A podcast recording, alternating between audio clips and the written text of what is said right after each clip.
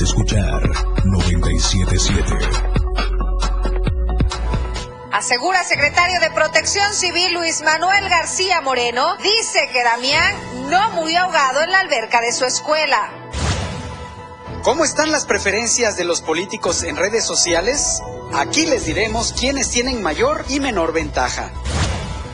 Chiapas, la defensa de los derechos humanos es letra muerta ante una comisión inoperante omisa.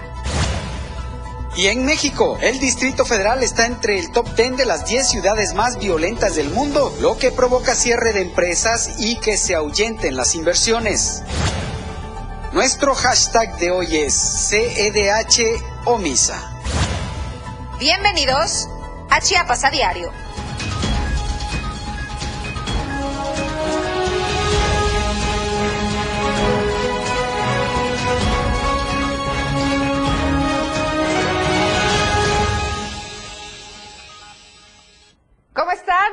Tardes, qué gusto saludarlos y poder estar en compañía de todos ustedes. Gracias por sintonizarnos a través de la señal de 97.7 en la radio del diario. Estamos dando inicio a esta hora informativa, son dos de la tarde con un minuto y les recuerdo que tenemos a su disposición todas nuestras plataformas digitales en Instagram, Diario de Chiapas Oficial, Twitter, arroba Diario Chiapas, nos encuentra en Facebook donde puede seguir la transmisión completamente en vivo a través de Diario TV Multimedia. También hemos conquistado TikTok y puede escuchar nuestro es nuestro podcast a través de Spotify.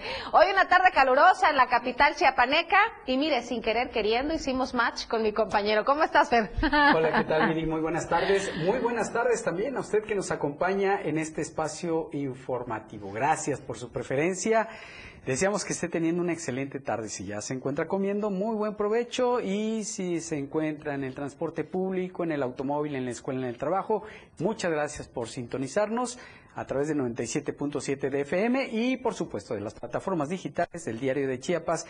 Este noticiario lo transmitimos totalmente en vivo desde la torre digital del Diario de Chiapas y ya estamos listos para informarle. Así es, compañero. Es la hora también en la que salen las criaturas de la escuela y el tráfico seguramente va a estar muy pesado en diversos puntos de la ciudad, sobre todo por las obras. Recuerde que sobre el Libramiento Norte, en la Torre Chiapas, se está llevando a cabo ya las obras del nuevo eh, paso a desnivel y bueno, la paciencia y la precaución como automovilistas es importante. Arrancamos de lleno con la información y justamente retomando este tema que sigue dando mucho de qué hablar, el caso del pequeñito Damián.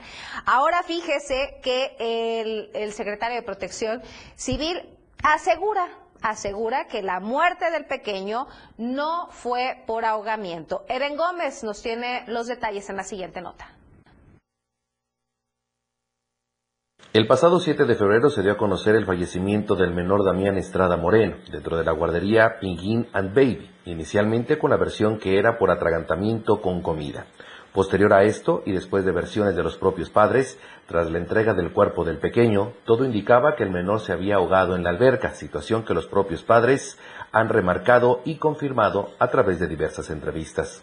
Sin embargo, el secretario de Protección Civil en Chiapas, Luis Manuel García Moreno, señaló en entrevista que de acuerdo a las primeras indagatorias de la investigación que mantiene la Fiscalía General del Estado, arroja que no fue en la alberca donde este menor pudo haber fallecido, sino en otro momento.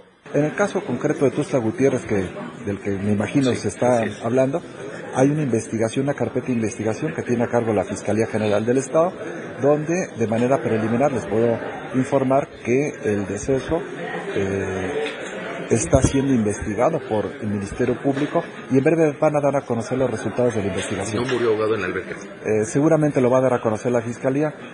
Este, no quisiera yo adelantar porque está en proceso la investigación. Pero probablemente pudo no haber fallecido en la alberca como se ha hablado hasta ahora.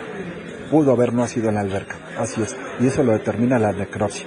Esto generaría que las versiones que incluso los propios padres de Damián han dado a conocer y que tienen desde un inicio den un giro de 360 grados, dejando a un lado lo que han manejado hasta ahora, que el pequeño habría perdido la vida al ahogarse en la alberca de esta institución educativa. Cabe hacer mención que el titular de Protección Civil ha señalado que la guardería sí contaba con su plan de protección civil, sin embargo, lo tenía desactualizado desde el 2020, 2021 y 2022, situación que debe verificarlo por parte de Protección Civil de Tuxtla Gutiérrez en este caso, ya que corresponde a los ayuntamientos regular el uso de suelo. Mire esta nota que le vamos, mire y escuche esta nota que le vamos a presentar. Es algo totalmente terrible, inhumano. Nuestros compañeros de eh, la Torre Digital de Tapachula hicieron este trabajo. Resulta que en esa ciudad hay un indigente que tuvo un accidente. Eh, al parecer sufrió electrocución, electrocución, padece sus facultades mentales pero está en una condición inhumana y las autoridades de salud brillan por su ausencia. Veamos esta nota. Con el brazo totalmente gangrenado, desnudo y descalzo, un indigente espera la muerte en las calles de Tapachula. El sujeto de aproximadamente 35 años de edad, que se presume padece de sus facultades mentales, sufrió graves quemaduras hace más de un mes al recibir una descarga eléctrica mientras intentaba robar cables de alta tensión. Tras las denuncias ciudadanas presentadas en redes sociales sobre el individuo caminando con el brazo quemado, paramédicos de servicios de emergencia lo auxiliaron y trasladaron al Hospital General Manuel Velasco Suárez. Sin embargo, tras pasar algunas horas internado, se removió el suero y se comportó de manera agresiva con el personal del instituto médico, por lo que optaron dejar que se retirara del lugar. Desde entonces, deambula de nueva cuenta por las calles de Tapachula con el brazo destrozado y visibles heridas en la pierna, sin que alguna autoridad haga algo al respecto. Actualmente, el hombre solo está a la espera del momento de partir de este mundo y dejar de sufrir. Desde Diario TV Multimedia Tapachula, Valeria Córdoba. No se entiende cómo las autoridades de salud no pueden hacer algo con esta persona. No pueden justificarse en el hecho de que sea agresivo. Algo se tiene que hacer. Se trata de una persona. Es un tema de humanidad. ¿Hasta dónde van a esperar a que llegue este caso para poner atención. ¿Dónde está la Secretaría de Salud del Estado? ¿Dónde está Protección Civil del Estado? ¿Dónde están las autoridades municipales? Este hombre está a punto de la muerte. Y así se va a quedar. Así se va a dejar esta situación. Prácticamente un brazo destrozado, quemado, un cuerpo lastimado, a carne viva. ¿Qué están esperando las autoridades? ¿Qué se va a hacer? Vamos a esperar la respuesta en las próximas horas y le vamos a dar seguimiento a este tema, por supuesto, porque se trata de un acto de humanidad. Las autoridades no pueden ser insensibles a estos casos. Y recordemos que casos como estos, Fer, en donde el personal de salud hace caso omiso a situaciones de personas en situación de calle, no es la primera vez, no es la primera vez y por supuesto que estaremos dándole seguimiento. Las imágenes las hemos... Eh, difuminado. porque son demasiado impactantes. Va eh, esta persona caminando con la piel a carne viva en la calle. Definitivamente las autoridades deben hacer algo al respecto y nosotros estaremos dándole seguimiento y aquí le estaremos presentando eh, la información para ver la respuesta de las autoridades. Bien lo dices, Fer, es un acto de humanidad. Totalmente, no pueden escudarse las autoridades, cualquier sea, cualquiera que sea, y a cualquier nivel, en que el sujeto es agresivo. Por favor, si usted que nos escucha a través del 97.7 pudiera ver las imágenes que presentamos a través de redes sociales, estaría de acuerdo con lo que nosotros decimos. Puede hacerlo a través de nuestras redes sociales. Ahí estaremos subiendo eh, las imágenes, la información, el reportaje de nuestra compañera Valeria Córdoba. Recuerde que puede hacerlo a través de Instagram, de Twitter y de nuestra página de Facebook, en donde nosotros estamos subiendo todo el material que aquí le estamos presentando y que por supuesto estaremos dándole seguimiento. Una vez más, lo reitero, le estaremos dando seguimiento a este caso. Déjense de preocupar por su futuro político. Hagan su trabajo esto es lo importante. Este tipo de casos desnudan cómo trabajan las autoridades. Terrible, terrible que ocurra esto en estos días. Ya, hasta me quedo sin palabras. Así es. Verdaderamente nos quedamos sin palabras. Pero tenemos más información que presentarle y cambiando radicalmente el orden de las ideas. Familiares de víctimas de desaparición, defensores de los derechos humanos y colectivos de búsqueda de personas desaparecidas en México, Centroamérica y Estados Unidos se reunirán en la ciudad de San Cristóbal de las Casas del 22 al 25 de febrero. Marco Alvarado con los detalles. Familiares de víctimas de desaparición, defensores de los derechos humanos y colectivos de búsqueda de personas que están desaparecidas en México, Centroamérica y Estados Unidos se van a reunir en la ciudad de San Cristóbal de las Casas del 22 al 25 de febrero. Esto para intercambiar experiencias y exigir una respuesta en contra de la omisión sistemática en la investigación de estos casos. Estas serán jornadas regionales en las que habrán de exponer la gravedad de los casos que involucra a una importante región del continente americano y es que de acuerdo con organizaciones de búsqueda de personas desaparecidas, México tiene la tasa de desapariciones más alta en el mundo, con alrededor de mil casos cada año, y la mayoría nunca se encuentran pese a los esfuerzos de los familiares. Muchas de estas desapariciones, como ha ocurrido con gente de Chiapas, sucedieron mientras buscaban llegar a Estados Unidos. Para Diario Media Group, Marco Antonio Alvarado.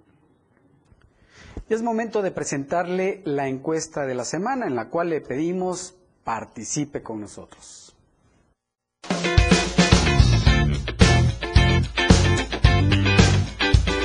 En el diario Media Group nos interesa conocer tu opinión. La pregunta de esta semana es, ¿está a favor o en contra de la construcción de un circuito interior en Tuxtla? Respóndenos. ¿A favor? Que venga la modernidad. ¿En contra? No es necesario. Vota pues a través de nuestra cuenta de Twitter, arroba Diario Chiapas. Participa, comenta y comparte.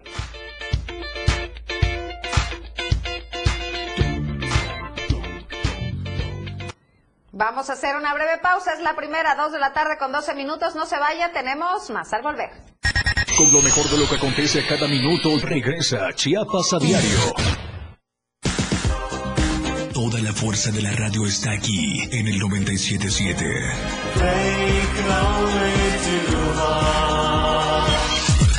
Las dos. Con 12 minutos. Amigo contribuyente, paga tu impuesto predial y aprovecha estos descuentos. Enero 20%, febrero 10%, marzo 5%, tercera edad, pensionados y discapacitados 50%. Si pagamos, avanzamos. Gobierno Municipal de Tuxtla Gutiérrez. El carnaval Coiteco está conformado por rituales y danzas que en tiempos ancestrales rendían tributo al dios sol de este pueblo. De esta forma el pueblo le pedía buenas y abundantes cosechas. Carnaval Coiteco 2023. Del 17 al 22 de febrero, un festejo lleno de color y tradición. La radio del diario 97.7 FM. Disfrutando las tradiciones a todos lados. Entrevistas, invitados, música y mucho cotorreo. El show del patrón. Escúchalo de lunes a viernes de 4 a 5 de la tarde. Es un completo despapalle. Pásate una tarde muy amena con El Show del Patrón. Algo fuera de serie. Por esta frecuencia, 97.7 FM, la radio del diario. La neta, un espacio en donde nos identificamos muy mexicanos. La neta del 977. Notas, entrevistas, secciones. Escucha a Luis Tovilla todos los sábados de 3 a 4 de la tarde. Por esta frecuencia, 977 FM, la radio del diario. Disfruta de muy buena música, lo más trendy en redes sociales, la info sobre tus artistas favoritos y todo lo que debes saber para estar al día con la mejor actitud. Top Music con Moisés Galindo, de lunes a viernes de 5 a 6 de la tarde por la radio del diario 97.7 con lo más top a todos lados. Para comenzar tu fin de semana con estilo, Vuelta y Beat. La música que se genera en los mejores clubs del mundo. Todos los viernes y sábados de 9 a 11 de la noche. Lo mejor de la música electrónica lo escuchas ahora en las tornamesas. DJ Gumi y DJ Anali OG tienen para ti los mejores sets mezclados en vivo. Suelta el beat en la radio del diario 97.7. Contigo a todos lados. La radio del diario 97.7 FM. Contigo a todos lados. Viridiana Alonso y Fernando Cantón ya están de regreso en Chiapas, a diario.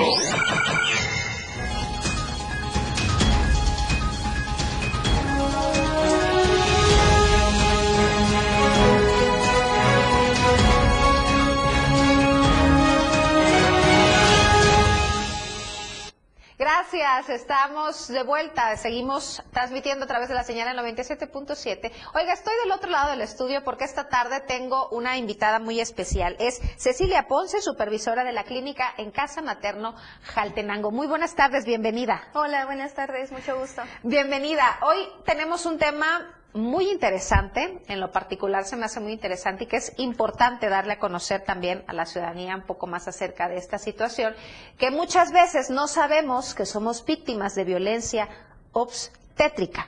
Primeramente, ¿qué es la violencia obstétrica? Bueno, ese es un término que se utiliza mucho, eh, por ejemplo, en el área profesional eh, y de acuerdo a la OMS lo define como actividades y acciones que ejerce el personal de salud, en específico eh, médicos, enfermeras, hacia estas mujeres que están durante el trabajo de parto, justo el parto, el nacimiento o justo cuando también van a sus respectivas a sus consultas. Ok, eh, normalmente estos casos, ¿en dónde se presentan? Eh, es común, o sea, se pueden presentar en, en cualquier sitio, clínica, hospitales, eh, independientemente de que sea un medio privado, público. pero, por ejemplo, tiene más impacto o se ha visto que las estadísticas abarcan más los estados eh, como Tabasco, Chiapas, Estado de México, que son eh, Guerrero, Oaxaca, que son como los estados que son más vulnerados, pero que también tienen más impacto en nacimientos eh, y muertes maternas. ¿Cómo saber que soy o fui víctima de violencia obstétrica? Ya nos comentabas hace un momento que, bueno, esto es a la, agresión, puede ser verbal, física, en el momento de que la madre está este, en su trabajo de parto, en su consulta. ¿Qué hacer? Pues es muy común, tan común que pasa desapercibido en eh, primero, entre nosotros como mismo personal que brindamos atención y, eh, sí, la atención pública, pero también entre las mismas mujeres que están recibiendo esa atención. Se ha normalizado tanto que ni siquiera lo, lo voltean a ver como que, ah, eso fue violencia. Una, eh, un buen ejemplo es el decir que te dejen estar sola sin estar acompañada, que te despojen de, tu, de tus prendas, con lo que tú te sientes seguro y te digan, ponte una bata o sea, eso tan simple que uno dice, ah, pues es que sí, llegas a un hospital y te tienen que cambiar. Eso es violencia. Y es tan simple de ver, pero nos, nos tapamos como los ojos. Claro. Y no nos damos cuenta. O, muchas veces, como bien lo dices, no sabemos, creemos que es parte del procedimiento, sobre todo en casos de madres primerizas. Hace un momento antes de entrar al aire, te compartí una experiencia de que en lo personal viví violencia obstétrica con mi primer eh, parto, con mi primer hijo. Fui madre muy joven, a los 18 años, y las enfermeras, al momento del de, el trabajo de parto, tenía más miedo de las enfermeras que del mismo proceso del parto en el que iba a entrar, porque era una gran regañiza la que me tenía de eh, por qué tienes miedo, por qué estás temblando, no grites, puja, toda esta situación psicológica que de por sí es bastante traumante para la, la mujer, para las madres primerizas, porque verdaderamente es una situación que desconoces, que no sabes cómo va a ser o cómo vas a reaccionar y tener al personal de salud, al personal capacitado que te está regañando, en vez de darte la seguridad de decirte tranquila, todo va a estar muy bien, haz esto, respira, pues obviamente te impacta y te intimida y verdaderamente no sabes qué hacer. En este caso, Casa Materno eh, Jaltenango, ¿qué hace? ¿Cómo ayuda a estas mujeres? Bueno, Casa Materna surgió como un proyecto eh, por parte de esta organización que se llama Compañeros en Salud, que justo se dio cuenta de este impacto que, de violencia que tienen estas mujeres en el estado de Chiapas eh, y justo eh, mucha gente piensa este, externa. Chiapas es Tuxtla, este, paseos, zonas turísticas, pero si nos vamos a, a, las orillas, a justo donde encontramos la Sierra Madre, ahí hay muchas mujeres pariendo, muchas mujeres que no tienen acceso a un servicio privado de salud. Entonces, uno, o terminan pariendo en su casa, que es algo normal, algo natural con sus parteras, pero también muchas mujeres tienen miedo y se acercan a estas unidades públicas porque es lo que eh, tiene el acceso, es a lo que pueden ustedes hacer, eh, pues pedir como un apoyo. ¿Qué es lo que está pasando? Que en estas unidades públicas, pues el personal eh, no es empático, es violent, eh, violentador con estas mujeres, no respetan sus derechos. Entonces, estos eh, compañeros de salud se dio cuenta de que este impacto de las mujeres y atenderlas es como algo muy importante. Entonces, creó este proyecto de Casa Materna en conjunto con la Secretaría de Salud, crear un sitio de atención con personas capacitadas y empáticas en este eh, pues sí, justo para tratar este proceso. Sobre todo, y muy importante lo que mencionas, este, Cecilia, el ser empáticos. ¿Sabes? Yo creo que todo parte de la empatía, de ponernos en los zapatos de la otra persona y sobre todo de entender el proceso en el que está y que muchas veces, al ser primeriza, obviamente el miedo, el temor, el que no el no saber qué hacer, eh, está, ¿no? En, en ella. Y lo que hay que hacer es pues darle la seguridad ¿no? En este caso, una vez que descubro que, sé que soy víctima o que sufrí de violencia obstétrica, ¿a dónde debo de acudir? ¿Qué hacer? ¿Qué proceso? ¿Ustedes acompañan a estas personas que fueron violentadas? Eh, por ejemplo, en casa materna nosotros brindamos la atención de atención de parto seguro de manera directa. Entonces, eh, nosotros acompañamos a estas mujeres, respetamos sus derechos, sus decisiones, eh, preferencias, como que y tratamos también de hacerles muy eh, conscientes de esto no es que yo te esté privilegiando y no es que en esta casa materna te estamos tratando muy bien. No, es que esto es lo que tú debes de recibir en todos los centros de atención. Y bueno, siempre le recomendamos eh, la utilización de la línea materna, que es eh, 01800 eh, línea materna. Entonces, en esta línea ellas pueden denunciar, eh, sugerir o levantar alguna queja contra una persona en específico, contra una institución, donde ellas puedan decir, fui violentada, eh, me negaron mis derechos eh, o a mis familiares no les están informando y estoy yo adentro o les negaron el acceso, al acompañamiento, sobre todo que nos decías que muchas veces de entrada te, te prohíben a que un familiar esté contigo acompañándote en este proceso. Bien, entonces, Casa Materno Jaltenango brinda atención a estas mujeres para evitar precisamente que en algún otro centro de salud o en alguna otra institución sean violentadas. Pero ¿de qué manera también puede eh, desplegarse esta información? Esta atención para hacerla en todos lados no solamente en casa materno Jaltenango.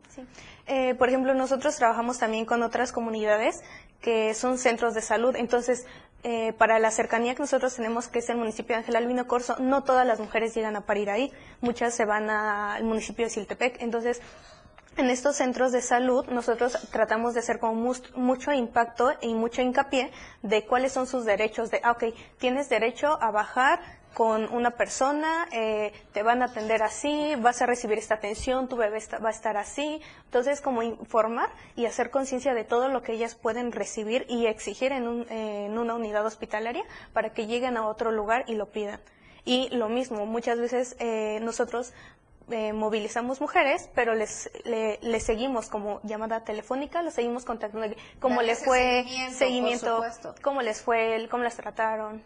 ¿Cuántas personas hoy por hoy trabajan y están a cargo de esta Casa Materna Jaltenango? En Casa Materna Jaltenango ahí eh, nos dividimos por eh, pasantes, personal pasante y personal de supervisión. Supervisores, hasta ahorita somos seis personas encargadas, que somos cinco licenciados en enfermería y obstetricia y una partera profesional. Y de ahí son diez pasantes de la licenciatura en enfermería y obstetricia y de partería profesional del estado de Michoacán. Entonces, prácticamente 15 personas, más o menos. ¿Se tiene pensado abrir eh, en un futuro en otros puntos de, del estado? Eh, bueno, de hecho, en Chiapas sí hay varios centros y casas maternas de atención. Una es eh, aquí, otra está en Revolución, otra está en Tuxtla, Villaflores, que son como centros que se acaban de abrir, pero son, se llaman eh, sitios de atención de parto humanizado. Pero la intención de compañeros en salud es que obviamente vio en estos siete años que llevamos ese impacto, que sí realmente se redujeron este tipo de violencia, se mejoró la atención, se tuvo más auge de estas mujeres. Entonces, un nuevo proyecto que está ahorita en pie y que de hecho ya empezó es eh, la casa materna en Siltepec. Entonces, ah, que es uno de los sitios que también está teniendo y también es muy conocido por esa parte de violencia obstétrica. Entonces, ahí ya está ahorita en pie el proyecto, ya se está en la infraestructura y de hecho ya hay personal allá empezando a atender a estas mujeres. Súper bien. Entonces, hay varios puntos. Mencionabas que era Tuxtla Gutiérrez, Jaltenango. Villaflores, ajá, que esos son más de la Secretaría, pero por ejemplo de eh, que trabajan en conjunto con compañeros en salud, ahorita solamente es Ángel Albino Corso de Jaltenango y ahorita Siltepec, que es como el nuevo proyecto. Perfecto. Eh, pues algo más que gustes compartirnos antes de despedirnos. Eh, pues bueno, muchas gracias por eh, permitirnos como este espacio tan abierto y que justo hacer como mucho hincapié de que la violencia obstétrica existe, que muchas mujeres la han pasado y ni siquiera se dieron cuenta, que esta parte de humillar, de, regañar, de violentar, pues impacta mucho en la vida de uno de la mujer y en cómo se va a desenvolver, pero también eh, que podemos hacer este cambio justo buscando estrategias, justo decir, reconozco que he sido persona que violenta, porque he sido parte de este sistema, pero también reconozco que puedo hacer algo mejor o que puedo buscar estas estrategias. Ahorita, pues, la estrategia que los invito a participar es en la campaña de Yo me sumo, que es la que está ahorita con el proyecto de esta nueva casa materna en Siltepec, que es eh, acercarse a las páginas de Convenio de Salud para hacer algún tipo de donación, ver, ah. compartir la información y justo lo que intentamos es que más madres de la Sierra Madre de Chiapas pues tengan esa, esta disminución de violencia. Sobre todo, y que sepan que hay un lugar en donde pueden estar acompañadas y darles ese seguimiento y, es, y que puedan encontrar esa empatía, ¿no? Y muy importante, mencionabas una línea telefónica, un 800 qué? Materna. Materna para denunciar casos de violencia, obstétrica. Y recordemos que no solamente es, se da en casos de eh, marginados o en comunidades, esto que lo estoy contando en experiencia propia lo viví aquí en la capital, Tuxtla Gutiérrez, en un hospital, eh, pues que no vamos a decir, ¿verdad? Pero bueno, muchísimas, gracias, muchísimas gracias por el espacio, por la entrevista, por la información. Esperamos tenerte pronto. Sí, claro, muchas gracias. un gusto. Muchas gracias. Vamos a hacer una breve pausa. Tenemos más al volver, no se vaya. Cada día de la semana, de lunes a viernes, te informan Chiapas a diario. Después del corte, ya regresa. 97.7. La radio del diario. Más música en tu radio. Lanzando nuestra señal desde la torre digital del diario de Chiapas. Libramiento Surponiente 1999. 97.7. Desde Tuxtla Gutiérrez, Chiapas, México. XHGTC, la radio del diario. Contacto directo 961-612-2860. Cabina 961-612-2860. Escúchanos también en línea. www.diariodechiapas.com Diagonal Radio. 97.7 La radio del diario. Más música en tu radio. Las dos. Con 28 minutos. Chiapas es poseedora de una belleza natural sin rival en todo México. Una gran selva, un impresionante cañón, manglares y playas únicas, además de paradisiacas caídas de agua, visten a nuestro estado con el encanto único de la naturaleza. Chiapas es el estado más al sur de México, la última frontera de nuestro país.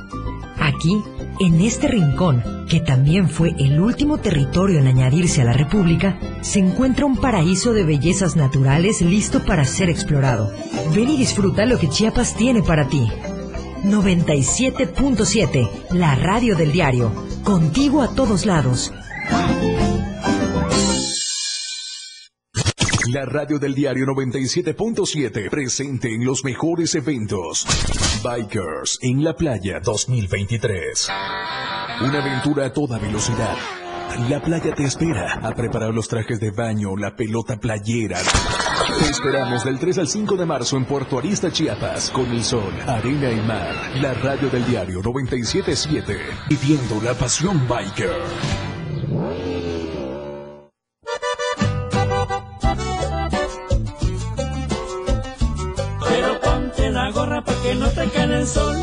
A la farmacia o al estadio de fútbol. Pero ponte la gorra si te quieres proteger. Pero ponte la gorra de la gente del PP. El partido del trabajo está de tu lado. El partido del trabajo está de tu lado. El partido del trabajo está de tu lado. El partido del trabajo está de tu lado. Contigo a todos lados. 97.7 FM, la radio del diario. Con lo mejor de lo que acontece a cada minuto, ya regresa Chiapas a diario.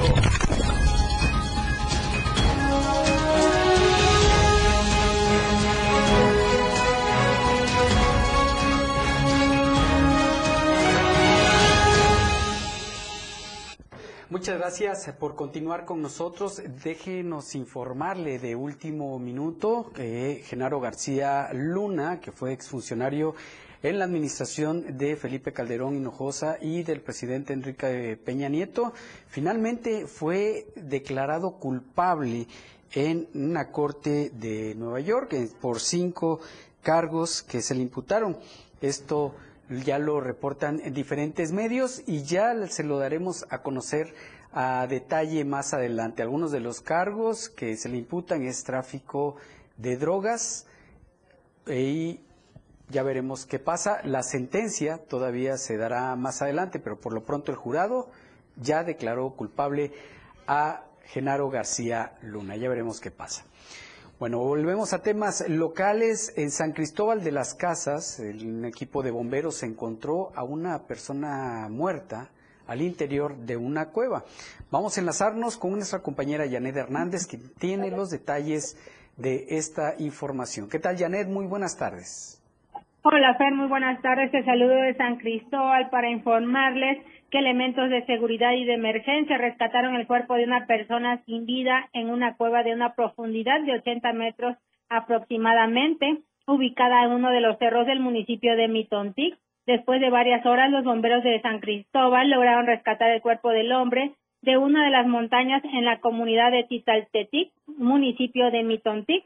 Personal de bomberos indicaron que la cueva tenía una altura de 80 metros por lo que realizaron técnicas de descenso y ascenso para poder rescatar el cuerpo del hoy occiso de aproximadamente 40 años de edad. Al lugar se presentó el juez de paz y conciliación indígena de Mitontic para dar fe de los hechos y reportar a las autoridades competentes lo sucedido, pero por usos y costumbres no permitieron que el cuerpo fuera trasladado al CEMEFO para practicarle la necropsia de ley, por lo que fue entregado a sus familiares, quienes le darán cristiana sepultura. Hasta aquí el reporte, muy buenas tardes.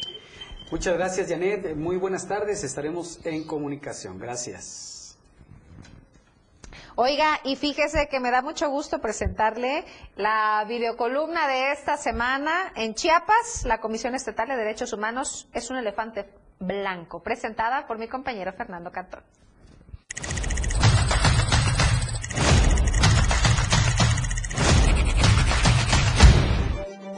Los derechos humanos en Chiapas son letra muerta, gracias a una Comisión Estatal de Derechos Humanos inoperante. Desde que el empresario Juan José Cepeda Bermúdez asumió la presidencia, este organismo se convirtió en un florero, un objeto de lujo que no garantiza la defensa y el acompañamiento a quienes son abusados por las autoridades. Basta poner como ejemplo el caso del niño Damián, que falleció ahogado en una alberca al interior de su escuela sin que hasta el momento la Comisión Estatal de Derechos Humanos se haya acercado a sus padres, convirtiéndose incluso en cómplice. Organizaciones sociales y civiles han denunciado a Cepeda como un sujeto oscuro y omiso. Consideran que recurrir a esta comisión es una pérdida de tiempo. Mientras tanto, sin mayor justificación que la política e influencias, el Congreso del Estado lo ratificó otro periodo, que serán cinco años más de oscurantismo.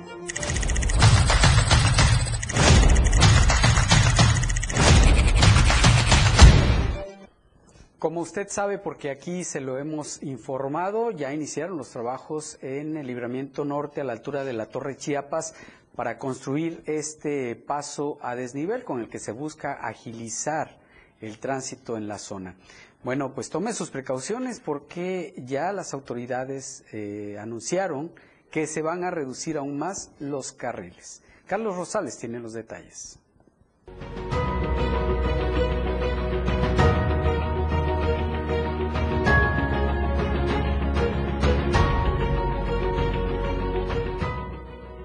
A partir del 22 de febrero, el libramiento norte a la altura de la Torre Chiapas quedará a un solo carril por motivo de la obra del paso desnivel, informó Tránsito Municipal de Tuzla Gutiérrez.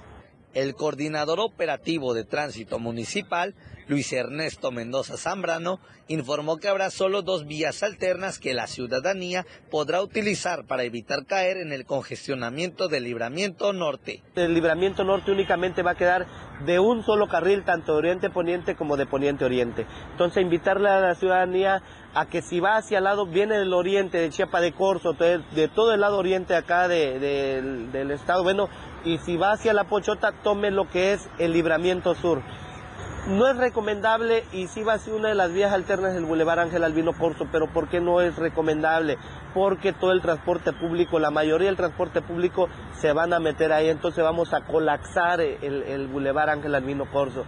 Invitar a la ciudadanía a que tome conciencia y si no tiene nada que hacer del lado norte-oriente de la ciudad, bueno, pues que no circule. Únicamente cuatro rutas de transporte colectivo circularán sobre el libramiento norte y las demás se desviarán por el Boulevard Ángel Albino Corso. Se les va a cambiar momentáneamente sus rutas, no todas. Son cuatro las que van a quedar sobre el libramiento norte, que es la 91, la, la 86, la 17 y la 97, las que van a quedar sobre el libramiento, pero eh, sí se les indicó de que las paradas únicamente van a ser en Crucero Patria Nueva y pasando eh, el Banco de Sangre, que es donde se amplía el carril. porque en esta zona de Torre Chiapas no? Eh, por, la, por el que se van a disminuir los carriles y si alguno de ellos hace la parada, se nos va a congestionar mucho las vialidades. Invitó a la ciudadanía a tomar conciencia y evitar circular en el libramiento norte para que no se congestione e hizo un llamado a utilizar las vías alternas. Para Diario Media Group, Carlos Rosales. Oiga, y fíjese que la representante y vocera de 14 familias desplazadas del ejido de Puebla, Chenalo, Chiapas, Araceli Cruz López, da a conocer la dilación y falta de atención formal y serio del gobierno del estado de Chiapas sobre el tema de reubicación de las 14 familias del ejido Puebla en Chenalo. Nuestro compañero José Salazar nos tiene más detalles sobre, esta, sobre este tema. Muy buenas tardes, José, adelante. ¿Qué tal, Viridiana? Muy buenas tardes. Bueno, como tú lo has mencionado, hoy este pobladores desplazados del ejido Puebla Chenaló, esto tras dos años ya de haberse realizado tras eh, este des, eh, desplazo forzoso, ellos permanecen en San Cristóbal de las Casas en Albarrada, donde Protección Civil les da ayuda humanitaria, además de un recurso que reciben de manera mensual. En ese sentido, mani manifestó que existe la posibilidad de, de comprar dos terrenos que le permitan, pues bueno, que estos eh, pobladores desplazados de un lamentable suceso, pues re realicen de nuevo su vida, tengan una segunda oportunidad. Pero escuchemos lo que nos contaba Araceli.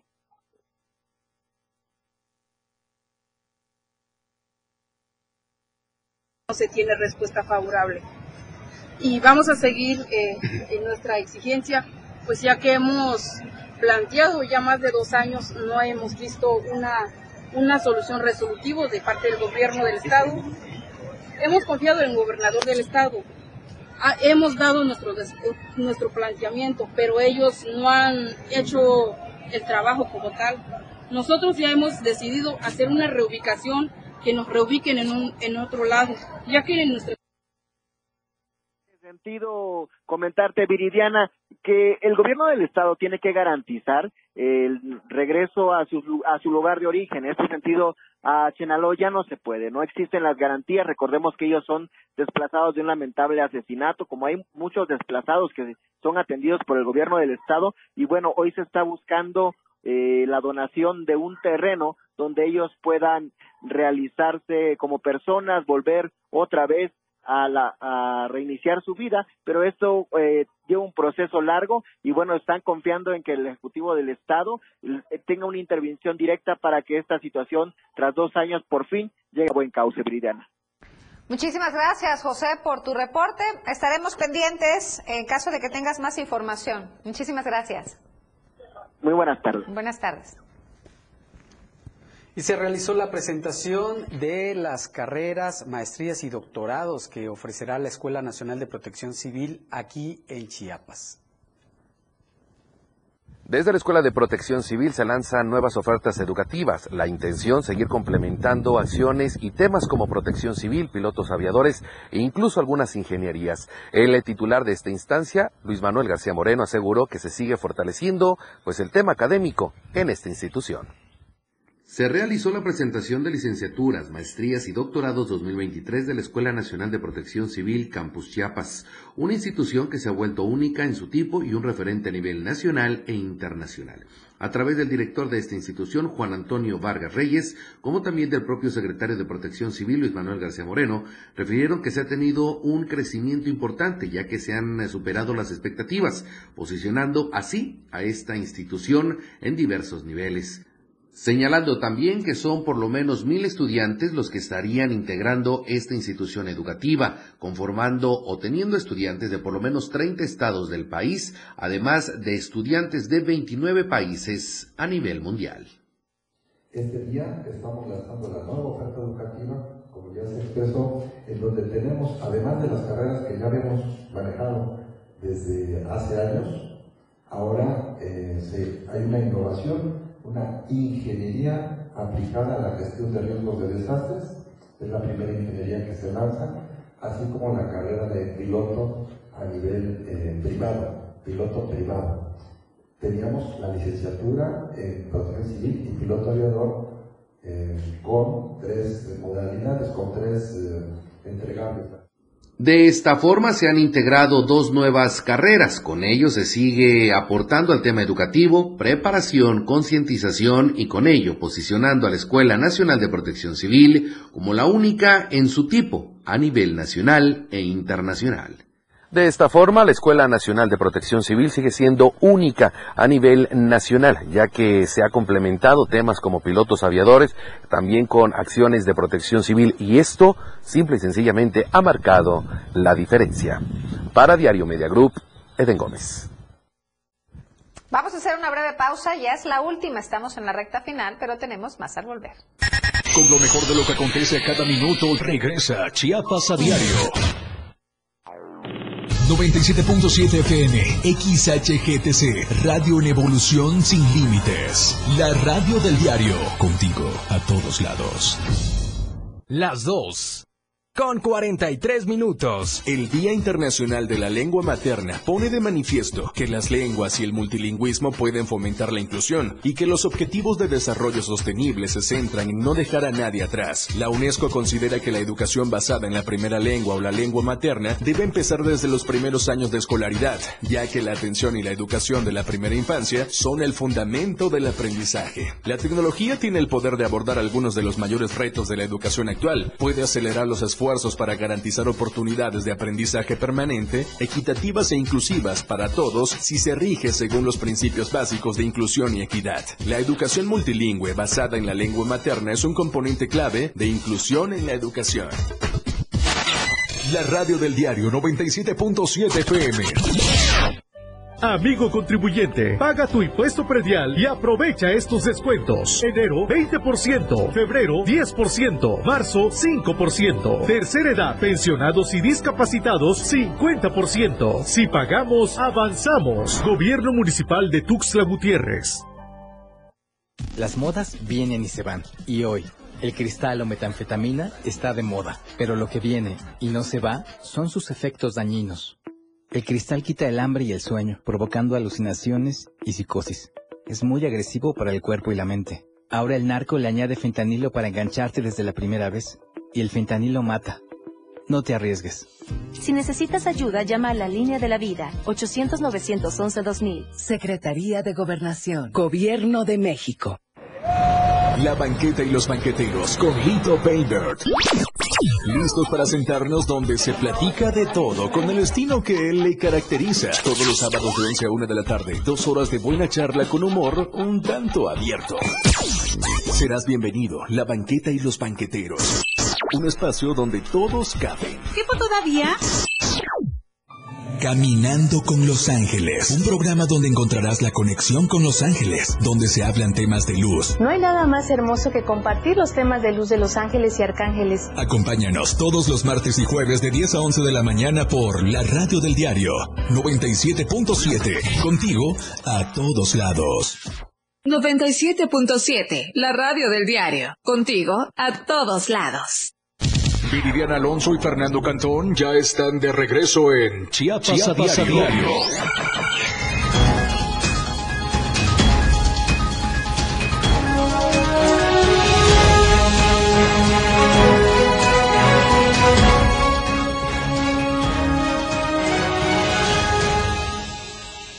Como todas las tardes, es momento de conocer la información con Luis Carlos Silva.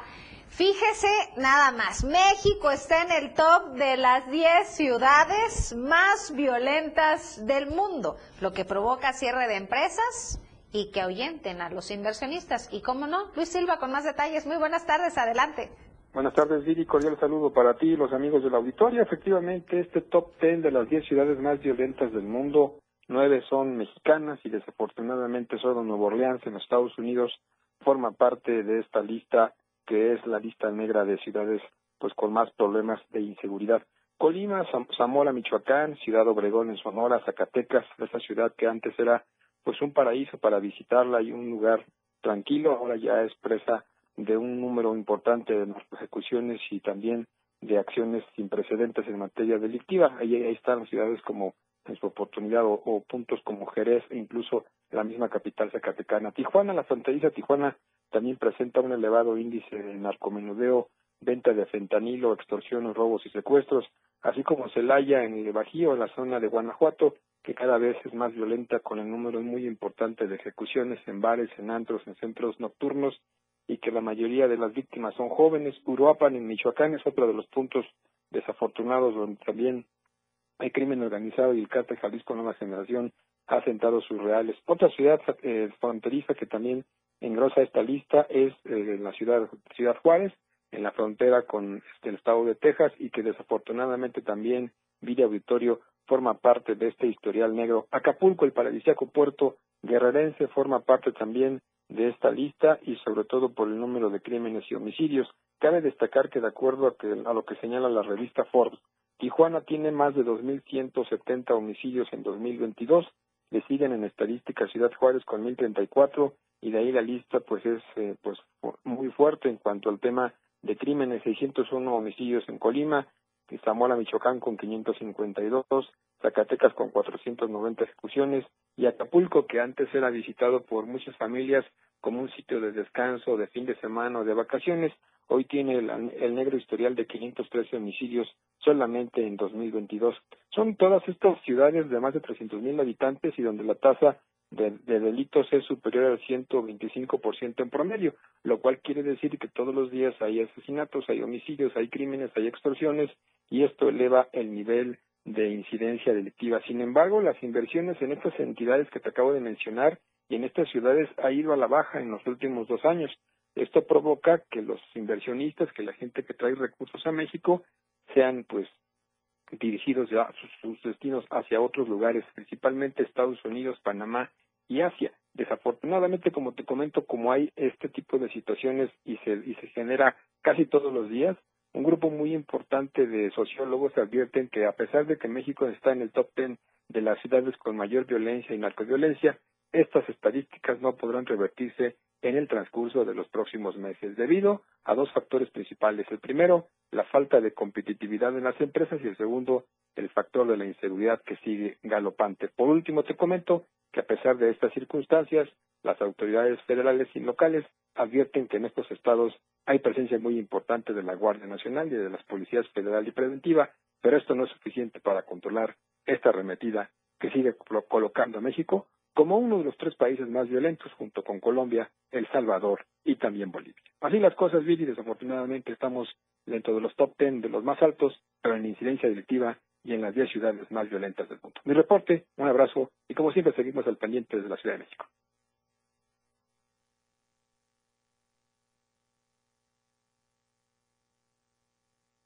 No en donde quisiéramos estar. Gracias, nos vemos y escuchamos el día de mañana. Las redes sociales se han convertido en un escaparate para la clase política. Muchos de ellos están haciendo uso de ellas para poder posicionarse. Pero quienes han tenido buenos resultados y a quienes no les ha ido como quisieran, aquí se lo presentamos.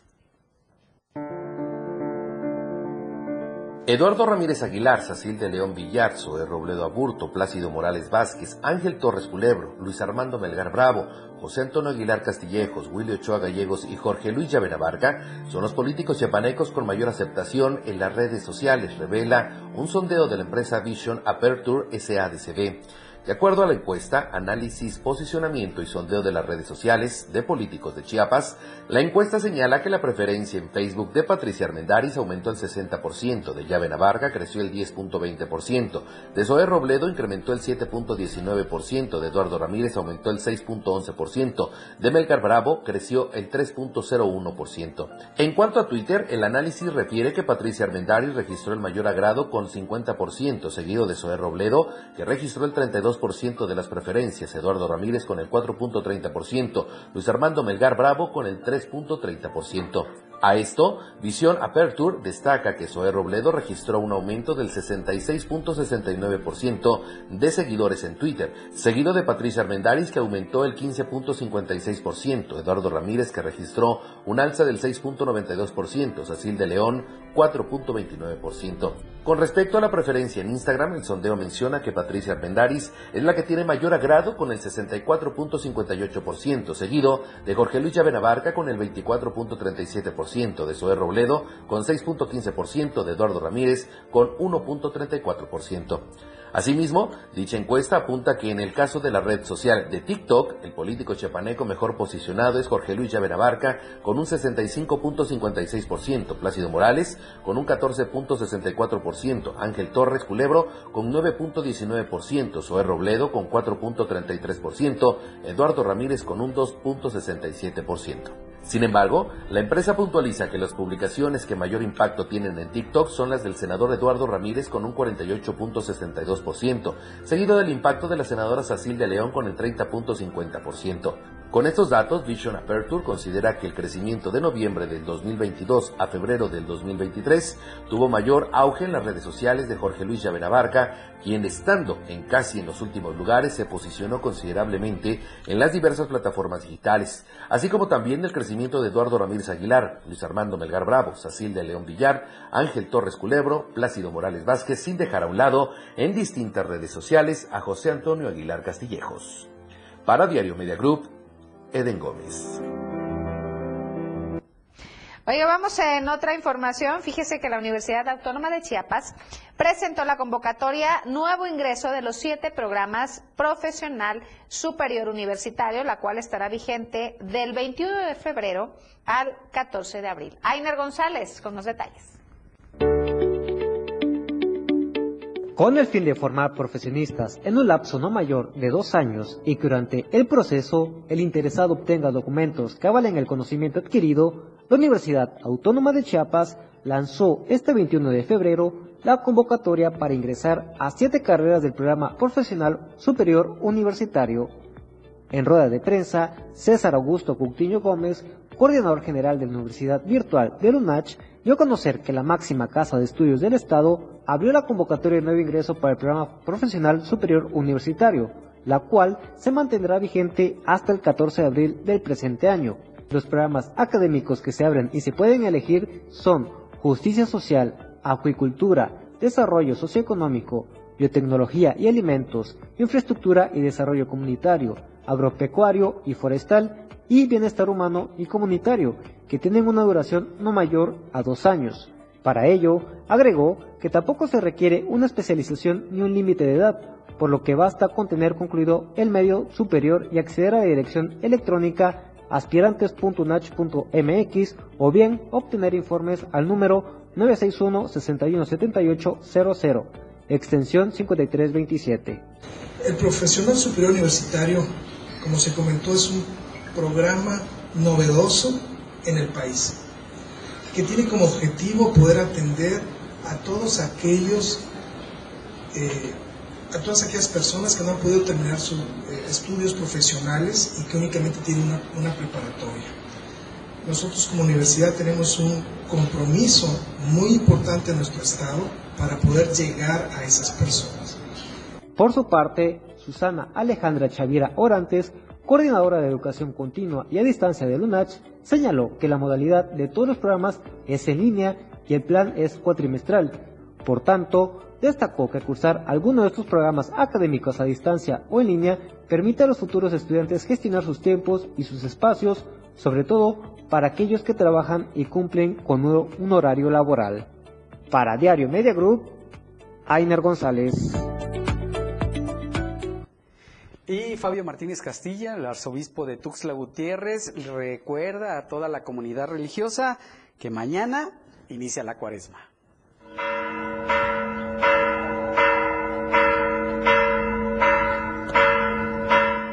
Este miércoles inicia la temporada de Cuaresma y con motivo de esta importante celebración litúrgica para la comunidad católica de Chiapas, el arzobispo Fabio Martínez Castilla recordó que este debe ser un tiempo de reflexión personal y sobre todo de compromiso con los otros. El arzobispo de Tuxtla Gutiérrez, Fabio Martínez Castilla, recordó a la comunidad católica del Estado que este miércoles, 22 de febrero, inicia el tiempo litúrgico de la cuaresma con la celebración del miércoles de ceniza. Explicó que este tiempo para los creyentes en el cristianismo debe ser de 40 días de un viaje interior, tiempo privilegiado de peregrinación hacia aquel que es la fuente de la misericordia. Y es que también consideró que es un tiempo propicio para trabajar en el corazón de las personas y renovar las mentalidades y sentimientos para así poder construir una comunidad de hermanos reconciliada en paz y fraterna que haga posible el desarrollo de todas las personas. Recordó el arzobispo que esta práctica tiene un simbolismo especial, ya que nos recuerda que somos polvo, es decir, que somos débiles, y la imposición de la ceniza es un rito penitencial en un tiempo de gracia y de reconciliación en el que no deben quedar olvidados las personas que están pasando por una crisis en el contexto migratorio, social o económico. Como lo destacó el clérigo, esta fecha es importante para la comunidad católica ya que se preparan también de esta manera para la celebración litúrgica de la Semana Santa. Y como bien ha señalado, en estos momentos hay muchos humanos, muchos seres humanos que están sufriendo en el contexto migratorio por la violencia o por falta de oportunidades. Para todos ellos, el arzobispo también dedicó su pensamiento para esta cuaresma. Para Diario Media Group, Marco Antonio Alvarado.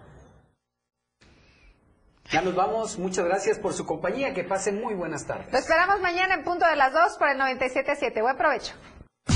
La información aún no termina porque a diario se siguen generando las noticias en Chiapas a diario. Acompaña a Viridiana Alonso y Fernando Cantón en nuestra próxima emisión de 2 a 3 de la tarde.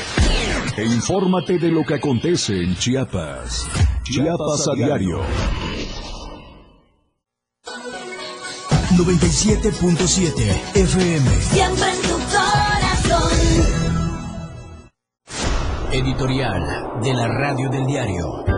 De acuerdo con el secretario de Protección Civil de Tuxtla Gutiérrez, el Instituto Educativo Piguinan Baby, donde perdió la vida el niño Damián el pasado 7 de febrero, podría no haber contado con los debidos permisos para su funcionamiento desde hace varios años. Esto lleva a pensar que los propietarios Brunet Ortega Solís y José de Jesús Burguete traficaron influencias para que su guardería operara al margen de la ley. Se sabe que tenían todos los documentos en regla en 2020, pero en 2021 y 2022 no se regularizaron. ¿Por qué? Supuestamente porque tienen un familiar en la Secretaría de Educación Estatal. Por tanto, el asunto brinca a la Secretaría de Educación e incluso a la Secretaría de Salud, dependencias encargadas de regular las guarderías y estancias infantiles en el Estado, pues tienen que aclarar quién o quiénes otorgan los permisos e investigar si hubo o no tráfico de influencias para que la guardería Piguinan Baby operara ilegalmente. Se supone que el fiscal Olaf Gómez ya tiene en su poder los resultados de la necropsia del niño Damián Estrada Moreno.